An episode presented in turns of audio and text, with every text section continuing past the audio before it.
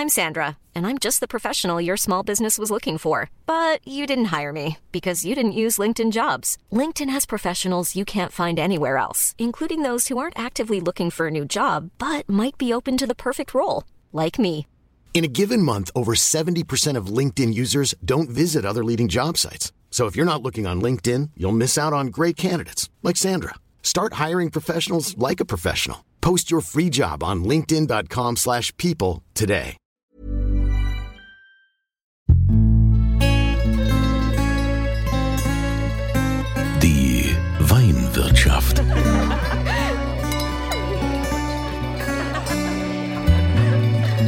Das schöne Leben mit Andreas Kunze. Willkommen in der Weinwirtschaft.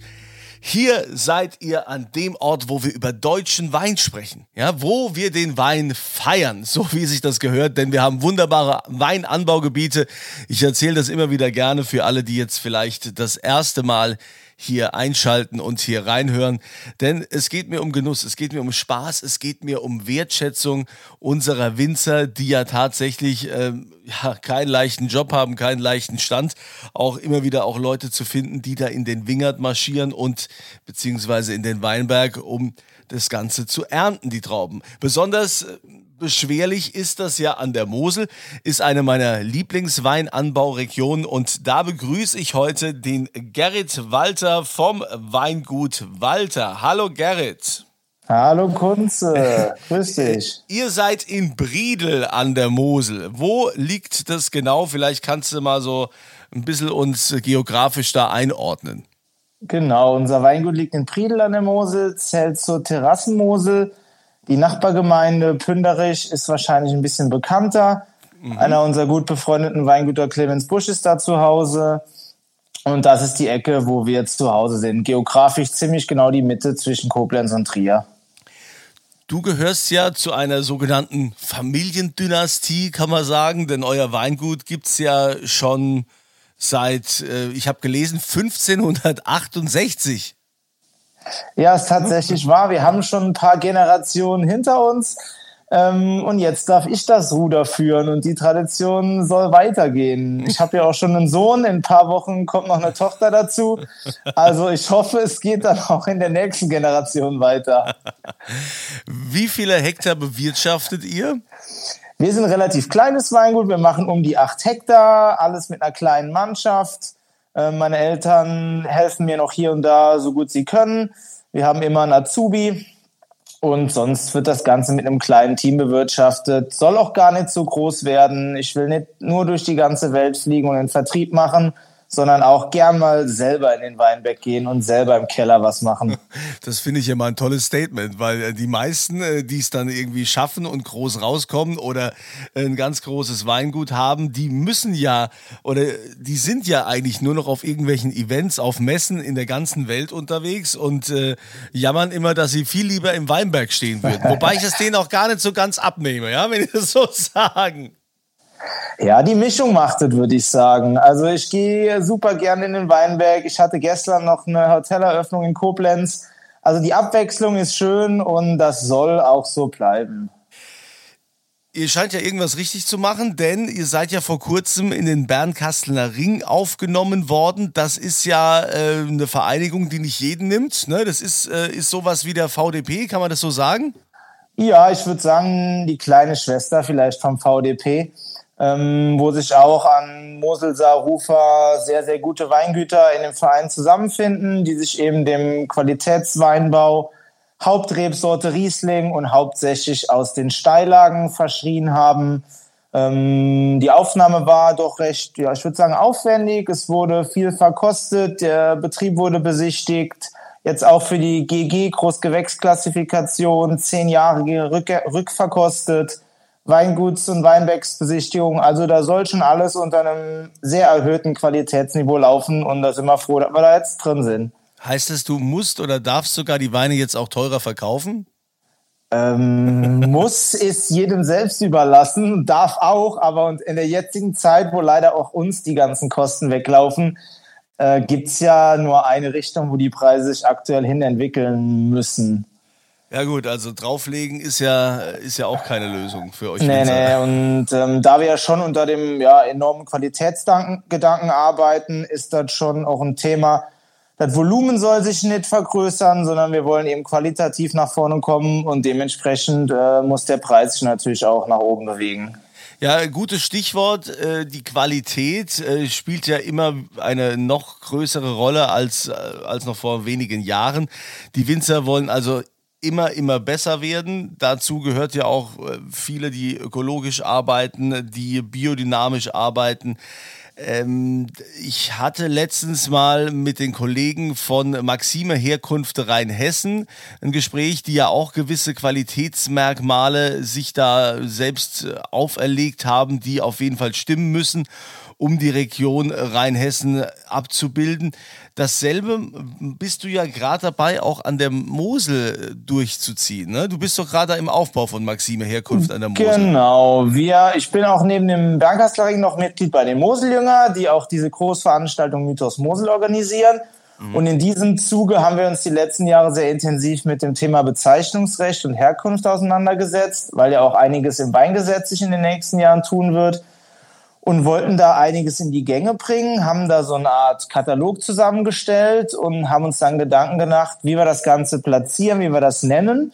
Und dann sind wir auf die Idee gekommen, das läuft ja ziemlich in die ähnliche Richtung wie Maxime Herkunft Rheinhessen. Lass uns doch mal mit den Jungs und Mädels an einen Tisch kommen.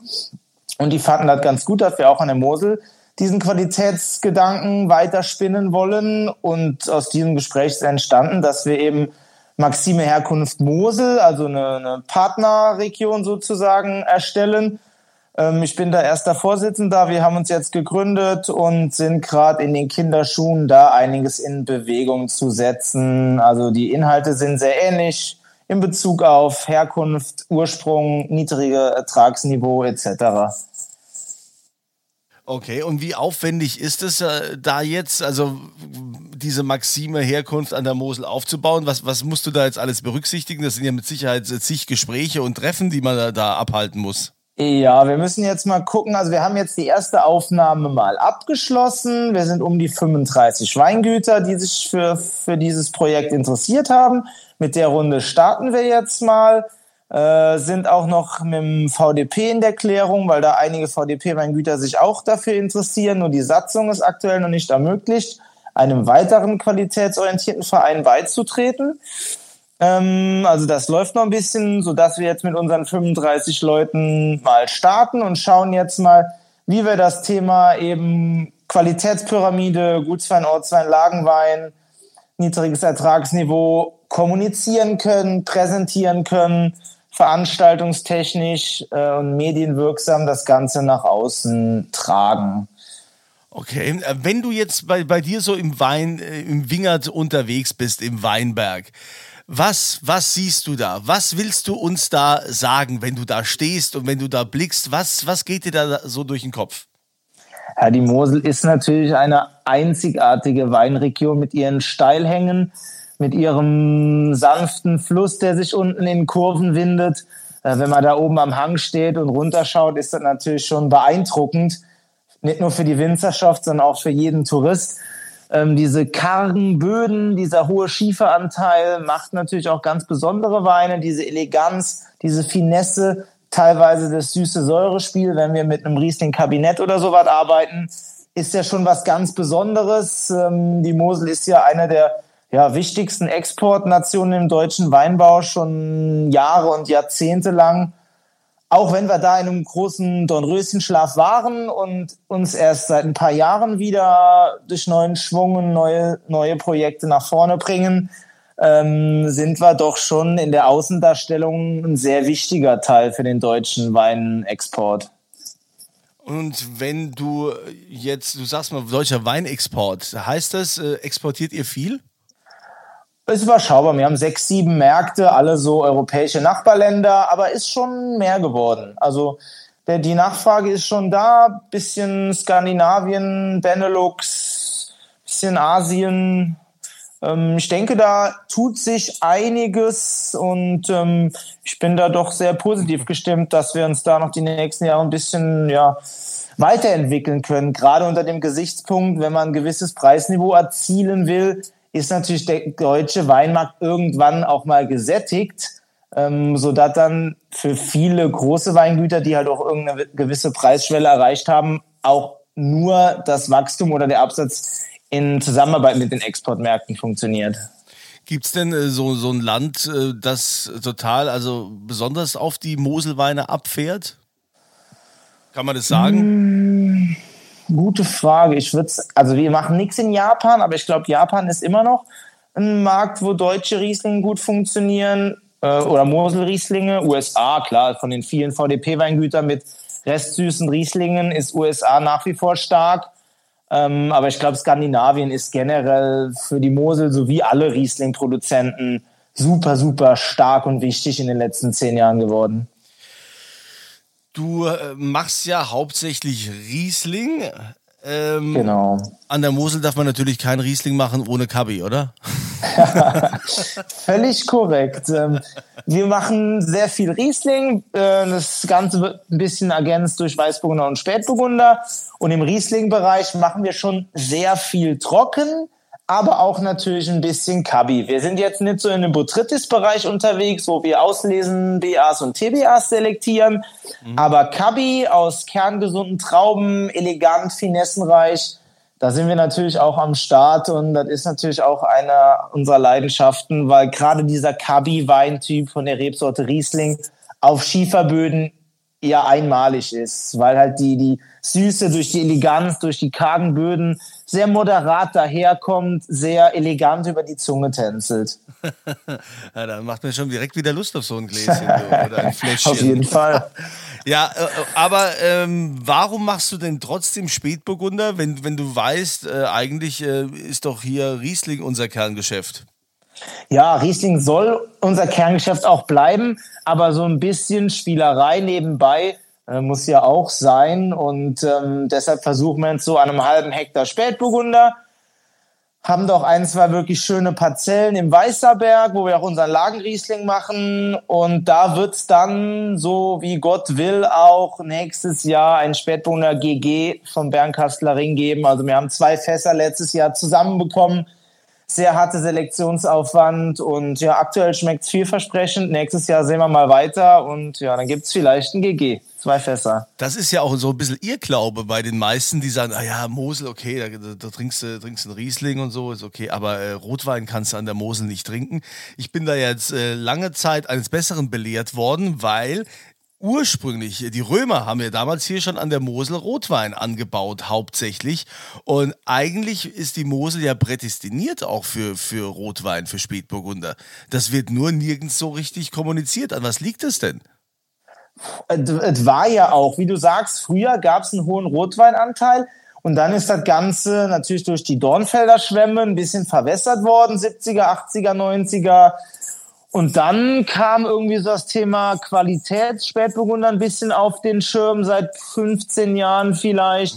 Und da tut sich doch wirklich einiges. Und wenn man sieht, wie erfolgreich die A ist, Steilhang, Schiefer, ja. kühl, das ist ja im Endeffekt ein Abbild der Mosel, ähm, sollte das auch oder wird das auch hier gut funktionieren. Da kommen ja schon die ersten spannenden Projekte ja, zum Vorschein. Es wird mit Sicherheit eine absolute Mini-Nische bleiben, was ja auch korrekt ist und, und auch gut ist. Wir wollen ja auch den Riesling als Leitrebsorte behalten. Aber so als kleine Spielerei nebenbei, denke ich, werden da schon seriöse ähm, Spätburgunder auf den Tisch kommen in den nächsten Jahren. Ja, dein Vater hat dir, hat er dir einfach sang- und klanglos den Betrieb übergeben oder gab es da noch ein bisschen Hickhack hin und her? Nee, also meine, ich arbeite ja schon seit, weiß gar nicht mehr, über zehn Jahren hier mit.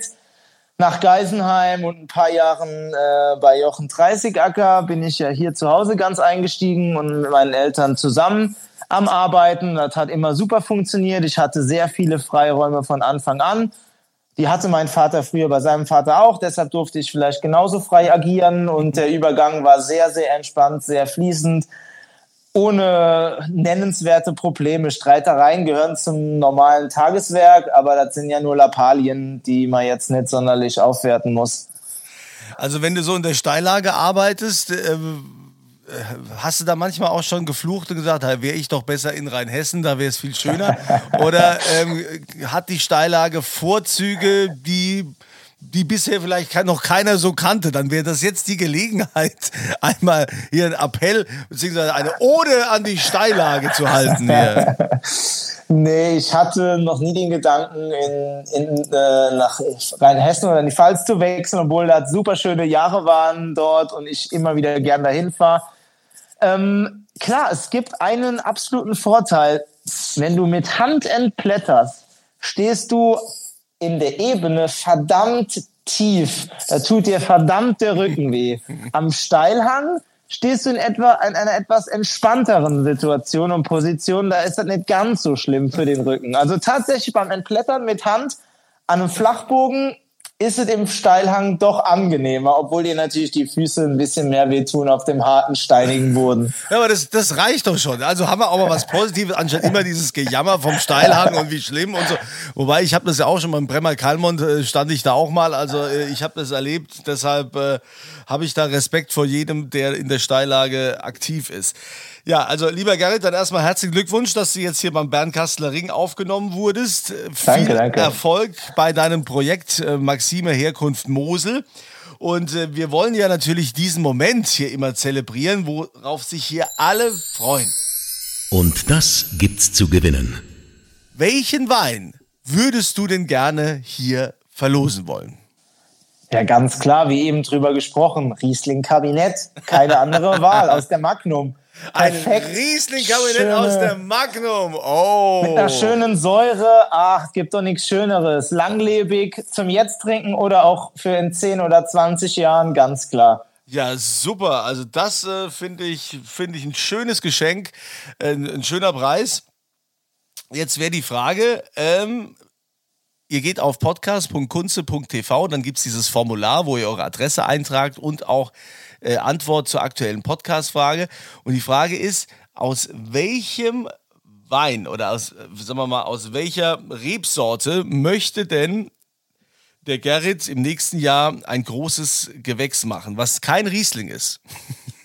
Wie heißt diese Rebsorte? Ja, er hat es gesagt und äh, das da bitte eintragen, podcast.kunze.tv und dann nehmt ihr an der Verlosung teil von der Magnumflasche Kabinett. Ja, lieber Gerrit, dann ähm, sage ich vielen Dank, dass du uns mal einen kleinen Einblick gegeben hast äh, in dem, was du gerade so tust. Liebe Grüße an die Mosel und ähm, ja, alles Gute für die Zukunft. Ja, danke, Kunze. Dir auch alles Gute. Ich hoffe, wir trinken demnächst mal wieder ein Gläschen zusammen. Ja, also das äh, unbedingt. Ich habe gro ich hab großen Durst. Ich habe großen Durst zurzeit. Ja, ihr habt hoffentlich auch großen Durst und ich wünsche euch ein schönes Wochenende, eine schöne Woche und immer volle Gläser.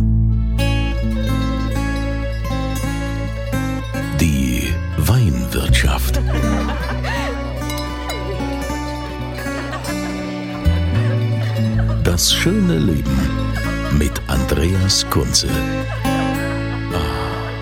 Die Weinwirtschaft wird produziert von Podcast Monkey. Podcast-monkey.com. Mom deserves the best, and there's no better place to shop for Mother's Day than Whole Foods Market. They're your destination for unbeatable savings, from premium gifts to show-stopping flowers and irresistible desserts. Start by saving 33% with Prime on all body care and candles. Then get a 15-stem bunch of tulips for just $9.99 each with Prime. Round out Mom's menu with festive rosé, irresistible berry chantilly cake, and more special treats. Come celebrate Mother's Day at Whole Foods Market.